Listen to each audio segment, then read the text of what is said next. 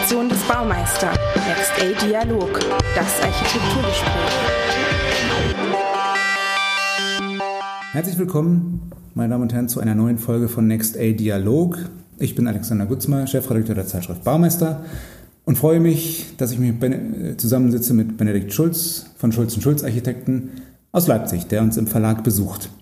Herzlich willkommen. Ja, danke. Benedikt, wir möchten über Architektur sprechen und über euer Büro und ich möchte auch darüber sprechen, dass ihr Architekten seid, aber nicht nur Architekten, sondern auch in der Lehre aktiv. Dein Bruder und Büropartner Ansgar und du, ihr habt seit kurzem eine, Büro, äh, eine Professur in Dresden. Zuvor habt ihr gemeinsam in Dortmund gelehrt. Warum ist das Engagement in der Wissenschaft für euch als Architekten wichtig? Also durch die Vermittlung von Architektur reflektiert man die eigene Arbeit auf jeden Fall. Das ist, äh, das ist eigentlich der erste unmittelbare ähm, Effekt. Äh, der führt allerdings in der Folge dazu, ähm, dass man äh, mit mehr Abstand und mehr Tiefe ähm, über Architektur nachdenkt und sein, sein Schaffen auch oft stärker hinterfragt und ähm, vielleicht auch ein, ähm, ein bisschen wählerischer im Handeln wird, weil eben die wissenschaftliche Auseinandersetzung mit Architektur etwas ganz anderes ist, als Häuser zu bauen. Würdest du sagen, dass diese wissenschaftliche Form der Auseinandersetzung in der deutschen Architektur vielleicht teilweise ein bisschen zu kurz kommt? Also haben wir da auch Nachholbedarf? Nee, das würde ich nicht so sehen. Also wenn man wenn man äh, das vielleicht im, im, internationalen Vergleich sieht, wie, wie es das Verhältnis gibt von, ähm, von Wissenschaft und Architektur schaffen oder Architekturproduktion, äh, dann glaube ich, funktioniert das in Deutschland schon ganz gut. Also ähm, nehmen wir mal als Beispiel Spanien. Da ist es ja eigentlich eine Selbstverständlichkeit, dass viele der, der, spanischen Architekten promoviert sind. Wir wissen das gar nicht, aber in der Tat haben die äh, tatsächlich dann noch promoviert und dann erst ihr Büro eröffnet. Also die theoretische Auseinandersetzung mit Architektur ähm, ist da etwas selbstverständlicher. Also könnte man vielleicht die These wagen, das wäre in der Breite deutlicher vertreten. Aber wenn man sich bei uns anguckt, wie an den deutschen Universitäten die Lehrstühle besetzt sind, äh, dann sind das zum Glück doch sehr oft ähm, äh, Architekten, die Häuser bauen und gleichzeitig sich in der Wissenschaft mit der Architektur beschäftigen. Ich sehe da keine Defizite. Mhm. Interessanterweise teilt ihr zwei euch als Brüder äh, und als Büropartner eine Professur. was ist der Hintergrund dieses Modells?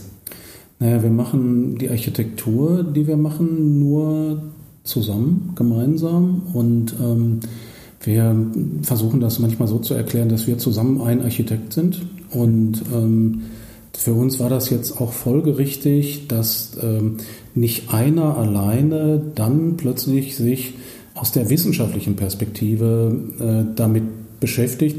Auch das ging nur zusammen. Wir leben extrem vom Dialog ähm, zwischen uns beiden. Und ähm, das Verarbeiten dessen, was man an der Universität erlebt, das kann bei uns eben auch nur dialogisch erfolgen. Und ähm, deswegen war das für uns eigentlich ähm, immer klar, dass wir das nur zusammen machen.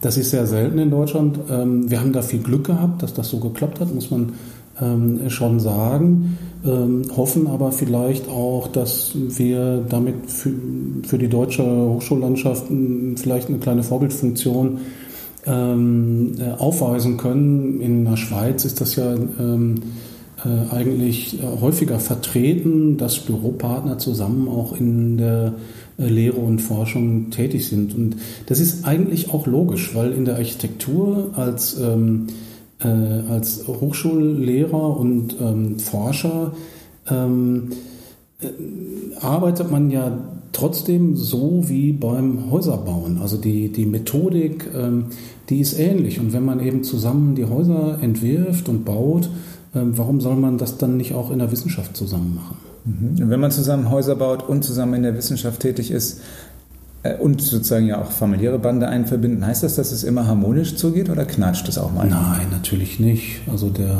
ähm, ähm, also jeder, der Geschwister hat, der weiß, äh, was ist da mitunter, wie, wie, wie niedrigschwellig äh, mitunter Differenzen ähm, behandelt werden können. Und ähm, da muss man dann zu Wegen finden, ähm, wie man trotzdem die Dinge vernünftig diskutieren kann. Und Irgendwann äh, schleift sich das natürlich auch äh, so ein äh, bisschen rund. Andererseits ähm, äh, entsteht vielleicht durch diese Reibung auch genau die Energie, die, die wir manchmal äh, benötigen, weil der eine eine Idee hat, die der andere erst für eine Schnapsidee hält, dann plötzlich aber doch nicht.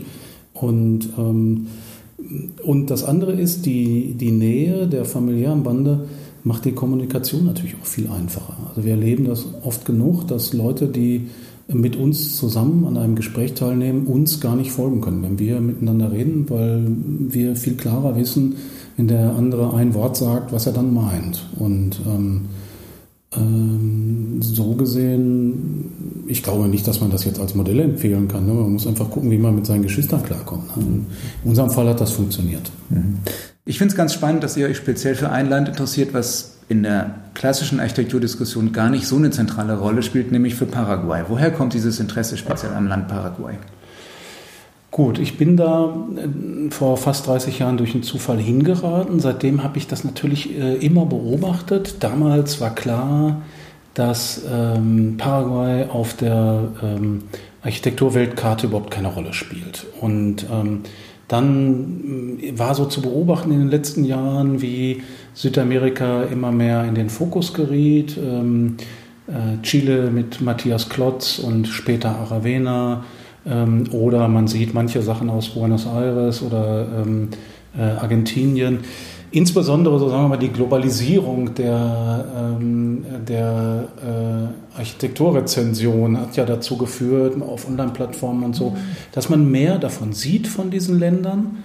Und ähm, von Paraguay war da erstmal nichts zu sehen. Und dann, ähm, ich habe das immer wieder beobachtet, weil ich natürlich auch noch Kontakte aus der Zeit von damals dahin habe, aber man hatte nicht das Gefühl, dass aus Paraguay relevante Beiträge kommen. Und dann gab es diese Biennale von äh, Aravena in Venedig, bei der äh, Solano Benitez diese äh, riesengroße Ziegelschale im Hauptgebäude aufgestellt hatte und plötzlich war mir klar, okay, jetzt geht's los. Und ähm, Solano Benitez war der eine, ähm, ich glaube, es war Javier Corbalan, der dieses Projekt hatte mit dieser Art Schuhschachtel, die über einer Plattform auf und zu klappte, in ein kleines Wochenendhäuschen.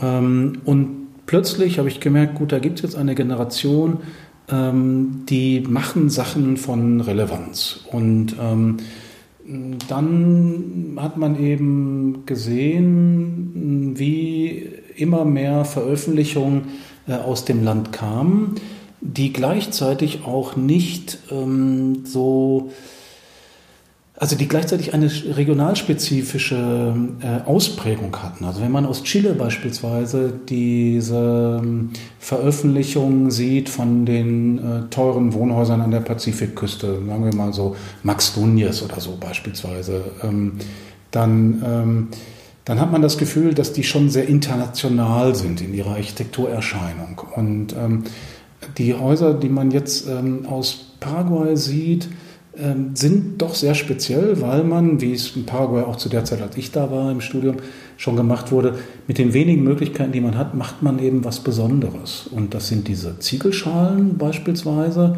äh, wo man eben das äh, Erbe von Eladio Diesta aus Uruguay äh, fast weiterführt. Ähm, oder eben diese, diese besondere dieser besondere Holzbau. Ähm, die Paraguayer arbeiten mit einem ähm, Holz, das äh, vom Lapacho-Baum stammt. Ähm, und dann eben die Kombination mit äh, sehr rohem, rustikalen äh, Sichtbeton. Also das wird schon in der Architektur kultiviert, dass es handwerklich vielleicht nicht immer mit dem Perfektionsgrad wie bei uns zugeht. Und es ist da jetzt eine Entwicklung zu beobachten und das finden wir total spannend. Und nachdem mhm. wir uns mit Argentinien beschäftigt haben, mit Uruguay, ähm, die letzten, in den letzten Jahren, wir haben vor zwei Jahren in Dortmund eine Veranstaltung gemacht mit den Gualano-Brüdern aus Montevideo oder ähm, Christine Muniz ähm, aus Sao Paulo, ähm, ähm, aber das sind eigentlich, ist ja klar, Uruguay, Brasilien, Argentinien, Chile, das hat jeder auf dem Schirm und da haben wir uns gedacht, na, was macht der Nachbar Paraguay? Und da sieht man jetzt was. Mhm. Ein Büro, das, äh, mit dem ihr euch oder du dich auch viel beschäftigst, ist das Büro Tecoa, auch aus dem Land, ähm, die auch mit, mit Ziegelschalen experimentieren. Kannst du zu dem Büro ein bisschen mehr sagen? Tecoa ist ähm, so ein bisschen ähm, noch ein unbeschriebenes ähm, Blatt. Man kann sich nicht so gut über die informieren, weil sie offenbar keine eigene Webseite haben. Das, was man aber über veröffentlichte Projekte sieht oder auch ähm, auf Instagram, sind äh, sehr experimentelle Bauten ähm, aus äh, Ziegeln, also Ziegelschalen, Kuppeln, äh, Gewölbe, ähm, aber auch sehr, sehr dünne, bewährte Ziegelwände beispielsweise, aus denen sie Sonnenschutz an den Fassaden bauen oder Betonfertigteile, ähm, die sie offenbar selber experimentell herstellen. Also man sieht immer Bilder, wo sie irgendwie Beton in äh, Schalen kippen, um, Dachelemente daraus zu bauen. Ähm, es sind drei Partner, die zusammenarbeiten, relativ jung noch, eine Frau, zwei Männer. Ähm, und man wird auch den Eindruck nicht los, als ob die das tatsächlich selber bauen, also so wie Dieste das auch selber gemacht hat als, als Bauunternehmer. Ich muss aber gestehen, dass ich da wirklich noch äh, äh gar nichts zu weiß, weil äh, Tecoa im Gegensatz zu den anderen, also Corvalan oder so, äh, beispielsweise nicht so international auftritt. Also sie sind noch sehr ähm, regional, ähm, aber dieses Experimentelle ist sehr beeindruckend. Mhm. Zum Abschluss noch die Frage, mit welchen weiteren Architekten oder auch sonstigen Playern der Architekturszene man sich aus Paraguay beschäftigen sollte. Was, also, was ist dir denn noch aufgefallen? Ähm, es gibt da den bereits erwähnten äh, Javier Corvalan, ähm, wer ähm, auf der, ich glaube, es war die letzte Biennale, als der Vatikan diese kleinen Kapellen hatte. Ähm, da hat äh, Corvalan eine Kapelle gemacht, ein ähm, äh, ein Zylinderstück, was er etwas über den Boden angehoben hatte, schräg. Und ein ganz eigentümlicher Raum entstand, wenn man also unter, diesem, unter der Zylinderwand durchkrabbelte in den Innenraum. Und äh, dann je nach Sonnenstand entstanden sehr schöne Stimmungen da drin. Ein äh, sehr äh, gelungenes ähm, Projekt. Und Corvalan war eben auch der mit dieser äh, Kacha, also mit dem äh, Kasten, der ähm, der sich über dieser Plattform ähm, hebt und senkt und äh, damit eben diese Plattform abschließen kann, äh, räumliches Haus, ich glaube für einen Fotografen. Ähm, José Cubilla oder Joseto Cubilla ähm, ist jemand, der sich auch sehr viel theoretisch mit Architektur beschäftigt. Er baut so einige Wohnhäuser, schon sehr radikal im, im Ausdruck, in der Verwendung der Materialien. Ähm, er ist jetzt vor allen Dingen dadurch aufgefallen, dass er Kurator war der Iberoamerikanischen Architekturbiennale, die ähm, äh, wechselseitig immer in Südamerika oder in Spanien oder Portugal stattfindet. Und er hat das sozusagen, ist in den vergangenen Tagen äh, zu Ende gegangen. Äh, er hat das äh, organisiert und kuratiert. Solano Benitez mit seiner Ziegelschale äh, auf der Biennale in Venedig. Äh, er hat auch noch einige andere Projekte mit diesen ähm, Schalen ist ähm, auch wirklich sehr äh, interessant. Und dann gibt es noch eine Gruppe junger Leute, ähm, sehr junger Leute, Equipo de Arquitectura. Ähm, da gibt es zwei Wohnhäuser, die äh, sehr viel veröffentlicht waren, sowohl print als auch auf sehr vielen Online-Plattformen, Plataforma beispielsweise. Ähm, da darf man auch gespannt sein.